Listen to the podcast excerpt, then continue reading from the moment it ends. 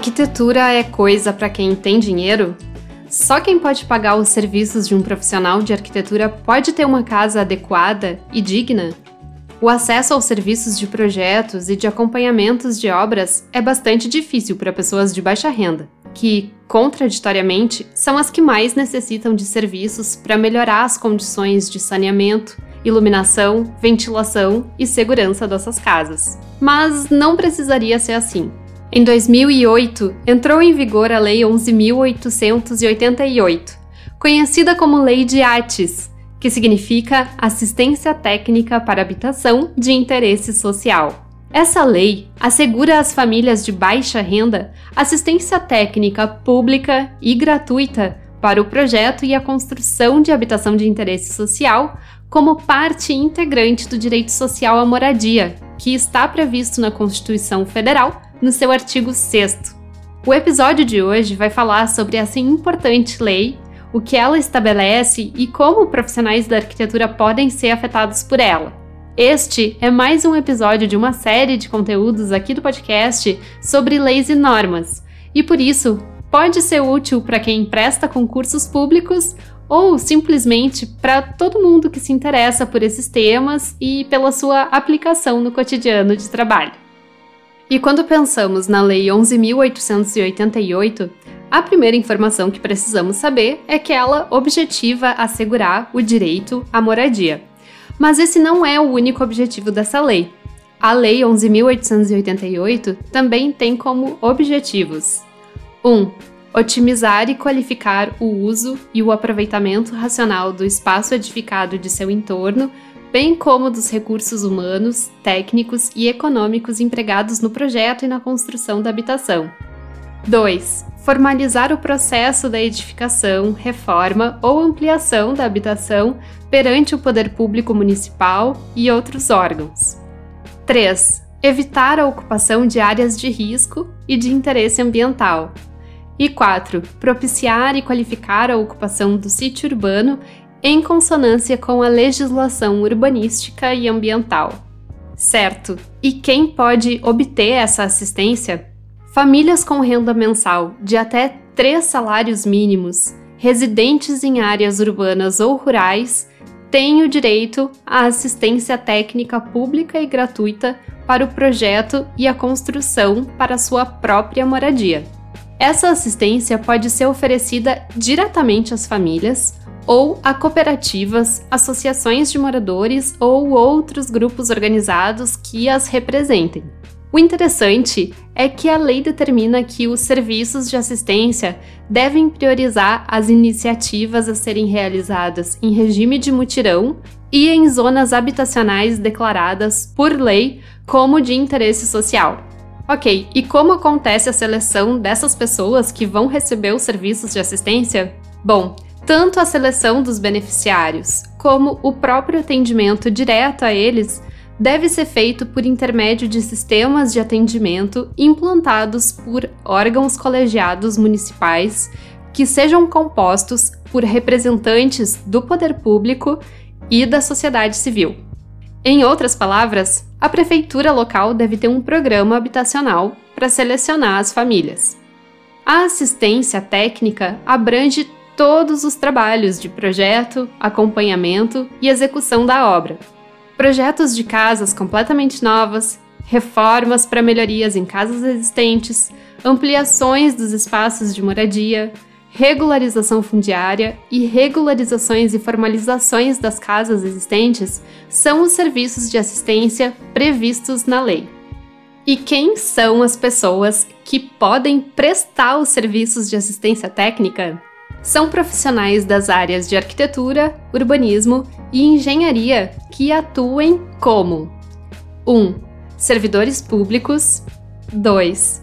Integrantes de equipes de organizações não governamentais sem fins lucrativos 3 Profissionais inscritos em programas de residência acadêmica em arquitetura, urbanismo ou engenharia, ou em programas de extensão universitária por meio de escritórios modelos ou de escritórios públicos com atuação na área. E 4. Profissionais autônomos ou integrantes de equipes de pessoas jurídicas previamente cadastrados, selecionados e contratados pela União, pelo Estado, pelo Distrito Federal ou pelo município.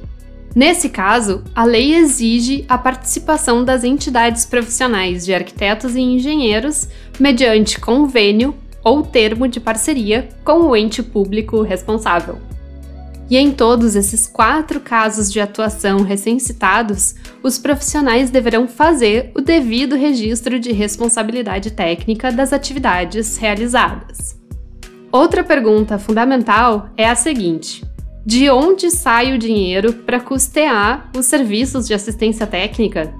A lei determina que esses serviços devem ser custeados por recursos de fundos federais direcionados à habitação de interesse social, por recursos públicos orçamentários ou por recursos privados.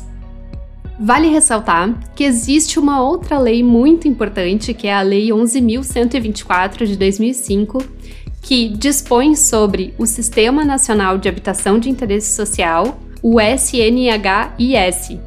Ela também cria o Fundo Nacional de Habitação de Interesse Social, que é o FNHIS, e institui o conselho gestor desse fundo. Ela nos importa aqui porque ela determina que, abre aspas, na forma definida pelo conselho gestor, será assegurado que os programas de interesse social beneficiados com os recursos do FNHIS envolvam a assistência técnica gratuita nas áreas de arquitetura, urbanismo e engenharia respeitadas as disponibilidades orçamentárias e financeiras do FNHIS. Fecha aspas. Como nós podemos notar, a legislação brasileira traz muitos avanços e regulamenta o direito à moradia. No entanto, a assistência técnica para habitação de interesse social ainda carece de muito mais iniciativas para se concretizar de forma mais ampla. Para que a lei se cumpra, as prefeituras precisam destinar verbas para sua aplicação. Elas precisam mapear as famílias carentes, elaborar políticas públicas de habitação social e realizar parcerias com ONGs ou associações de bairro para facilitar o trabalho e para ouvir as necessidades das pessoas. Outras esferas de poder local também podem ajudar a pressionar para que a lei seja aplicada, como vereadores, associações de moradores, ONGs e a Defensoria Pública. Quanto aos profissionais de arquitetura e urbanismo, a contribuição pode vir por meio do Conselho, o CAL, que pode mobilizar os profissionais, os conselhos regionais e as universidades para firmarem parcerias com o poder público. O Conselho de Arquitetura e Urbanismo também pode trabalhar em conjunto com ONGs, auxiliar o poder público na implementação de políticas públicas de habitação social, assim como esclarecer dúvidas sobre a Lei 11.888. Para finalizar, não pode faltar a resposta para uma outra pergunta que muito nos interessa. Os profissionais são remunerados pelos serviços de assistência técnica? A resposta é sim. De acordo com o CAL, o trabalho do arquiteto não ocorre de forma gratuita e, em hipótese alguma, pode ser compreendido como trabalho voluntário às famílias. Os arquitetos devem ser remunerados pela prefeitura ou por parcerias que tenham sido realizadas. Sendo assim, além de essa ser uma ótima oportunidade para que as famílias tenham acesso à moradia digna, ela também pode gerar oportunidades de trabalho para muitos profissionais de arquitetura. Para quem quiser saber mais sobre iniciativas de IATES, fica como sugestão acessar os links disponíveis aqui na descrição deste episódio.